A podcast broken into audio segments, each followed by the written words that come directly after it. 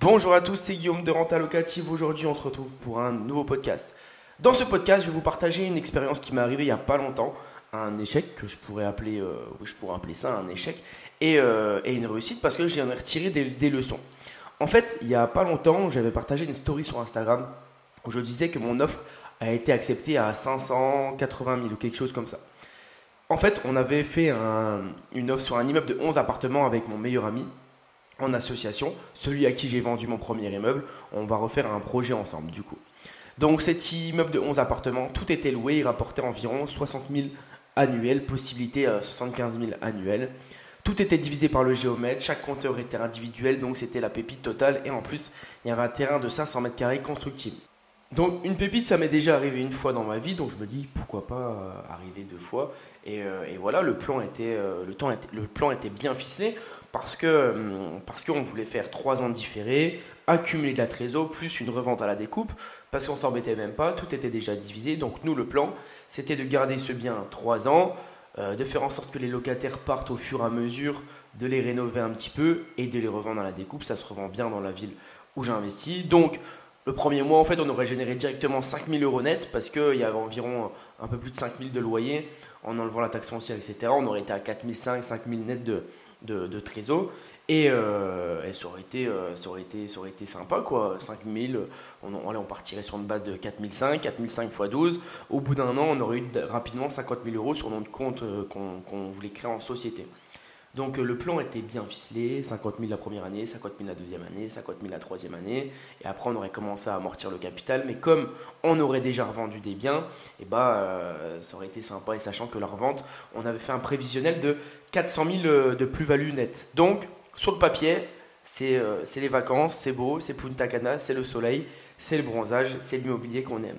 Mais vous imaginez bien que entre le papier et la réalité, c'est toujours différent. Donc, qu'est-ce qui s'est passé? Donc, moi, je ma petite story Instagram, offre acceptée, je suis content. Euh, J'étais à deux doigts de me prendre un billet de train pour, euh, pour, voilà, pour, euh, fêter ça avec mon ami. Donc, ce qui s'est passé, c'est qu'on fait notre première visite avec le propriétaire et l'agent IMO. On fait notre visite, tout se passe bien, on visite trois appartements. Donc, on voit que les appartements sont propres, sont clean.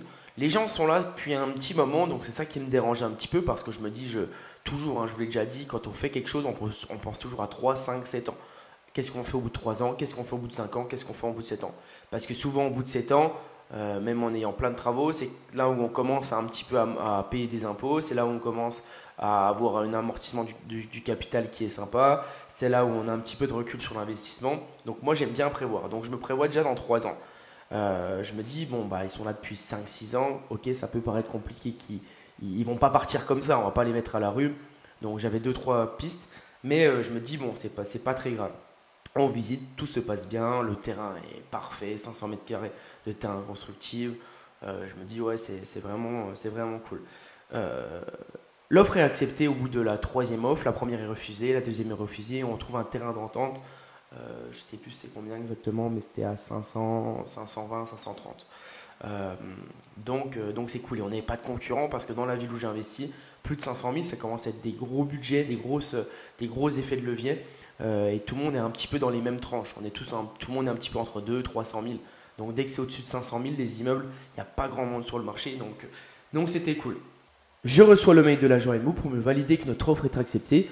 Donc j'avertis directement mon, ami et associé et je lui dis écoute, ça serait bien que tu viennes, euh, tu reviennes dans les coins parce qu'il n'habite pas dans le coin euh, ce week-end et puis qu'on aille visiter tout ça. Donc j'avertis l'agent MO que mon ami revient. Elle prévoit une visite, je lui envoie un message. Trois heures après, elle me répond en me disant que ok, on peut visiter les huit autres appartements restants. Ça sera vendredi à 14h. Donc, vendredi 14h, vous devez vous dire peut-être comme moi, mais ça me fait déjà un petit, un petit déclic parce que je me dis, soit tout le monde est en vacances, soit tout le monde est en week-end, soit personne ne travaille. Pas de conclusion hâtive, on y va, on visite le premier appartement vendredi à 14h, on arrive, la porte s'ouvre, euh, le sosie de Johnny Hallyday nous ouvre, et là une odeur dans l'appartement, une odeur de moisie, d'humidité, de drogue, un peu de tout, euh, l'entrée, le plat, le dessert, donc je me dis, on rentre dedans, ça va être sympa, ça va être cool, j'espère que tous les appartements sont pas comme ça. Donc je, les questionne un petit peu, ça fait 12 ans qu'ils sont là, l'appartement est... et la- c'est voilà, l'appartement est, pas au top, on va dire. Il y a des moisissures dans la salle de bain, les volets sont pas ouverts, euh, il y a des, joints un petit peu partout. Donc je reste pas plus de deux minutes dans l'appartement. Je regarde mon ami, mon associé, je me dis, là ça va être... Euh, j'espère que les prochains ne sont pas comme ça, sinon ça va être compliqué. Euh, le suivant, on y va. On arrive, pareil, une personne un petit peu, un petit peu bizarre, un petit peu à l'ouest. Euh, on lui demande si c'est bien elle le, le, locataire de cet appartement, euh, si elle peut nous faire visiter l'appartement.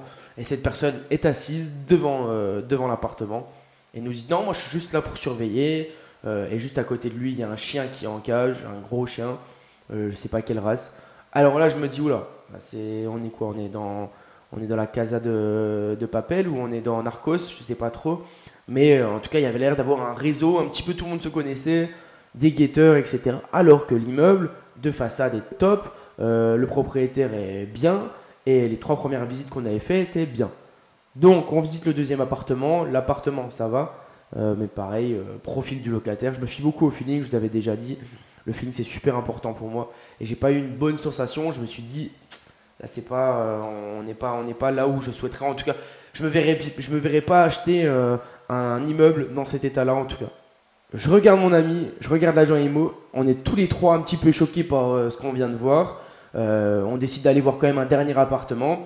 Euh, l'appartement, même profil que les autres locataires, même état de l'appartement général. Donc, on fait la visite. Je dis à l'agent IMO, écoutez, on va pas déranger les autres locataires, on va s'arrêter là. Je pense pas que nous, on va s'aligner, on va continuer. Elle était désolée parce qu'en fait, elle savait pas du tout que les appartements étaient dans cet état-là. donc, donc voilà, elle disait oui on est d'accord que là, c'était un trafic de drogue, c'était euh, c'était quelque chose d'un petit, peu, euh, d'un petit peu bizarre. Donc euh, voilà, on s'arrête là. Donc, petit échec parce qu'au final, on avait déjà prévenu notre banque, on avait déjà entamé les démarches, l'offre avait été acceptée, on allait signer le compromis. Mais encore une fois, c'est pour ça qu'il faut toujours tout vérifier, il faut bien prendre le temps. Vous pouvez faire des offres rapides, signer des compromis rapides, mais essayez toujours de voir revoir, revoir, d'aller visiter une fois, deux fois, trois fois, c'est pas grave. De regarder le quartier, de sonder le voisinage, c'est super important parce qu'on sait jamais sur quoi on tombe. Au final, le propriétaire nous a montré ce qu'il voulait. Même l'agent IMO n'était pas au courant. On lui a fait confiance parce que c'est une personne qui semblait bien, qui parlait bien avec nous, qui nous présentait bien le projet, qui disait que voilà, avait fait beaucoup de travaux. Donc voilà, on a, on a, pu creuser un petit peu plus et, et au final, bah, on décide de laisser tomber l'affaire parce qu'en soi, cette affaire est rentable. On aurait eu, euh, on aurait eu 4000, 4500 nets qui rentraient tous les mois avec le différé de paiement. Ça aurait été cool. La banque nous suivait, on fait les 4000, 4500 et puis, euh, et puis voilà, on reste tranquille. Mais le problème de ça, c'est qu'au bout de 3 ans de différé, on commence à être un petit peu, c'est un petit peu la galère euh, d'obtenir ce bien-là. Parce que au final, pas de travaux, donc pas trop de défiscalisation. Tous les appartements ne sont pas meublés.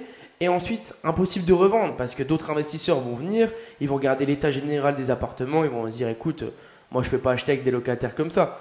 Euh, donc, euh, donc voilà. Ce qu'il faut retenir, c'est que, comme je vous le dis, visitez avant, toujours prendre toutes les infos, sonder, aller voir le voisinage, etc. Et bien visiter tous les appartements et essayer de cerner le profil des locataires. Même s'il n'y a pas de jugement à faire, vous devez avoir des sensations. Le but d'un investisseur aussi, c'est de ressentir les choses. Si vous ne sentez pas bien, c'est qu'il y a un truc, c'est pas normal. Faut pas toujours douter, mais le but c'est de quand même se fier à son feeling, à son intuition. Parce que plus vous allez faire de visites, plus vous allez développer votre intuition. Et ensuite, la deuxième leçon, bah, ce qui a été cool, c'est que j'ai euh, créé une petite relation sympa avec l'agent IMO, parce que tous les deux, tous les trois, on a été un petit peu choqués. Donc, elle a bien pris mon numéro, et du coup, elle m'a envoyé encore euh, avant-hier deux offres sur deux immeubles différents. Donc, on crée une relation long terme. Dès qu'il y a un échec, prenez un contact, ou prenez, euh, voilà, essayez de retirer quelque chose de positif. Nous, on a eu cet échec-là, mais peut-être que cet agent IMO me permettra d'obtenir un autre bien bientôt.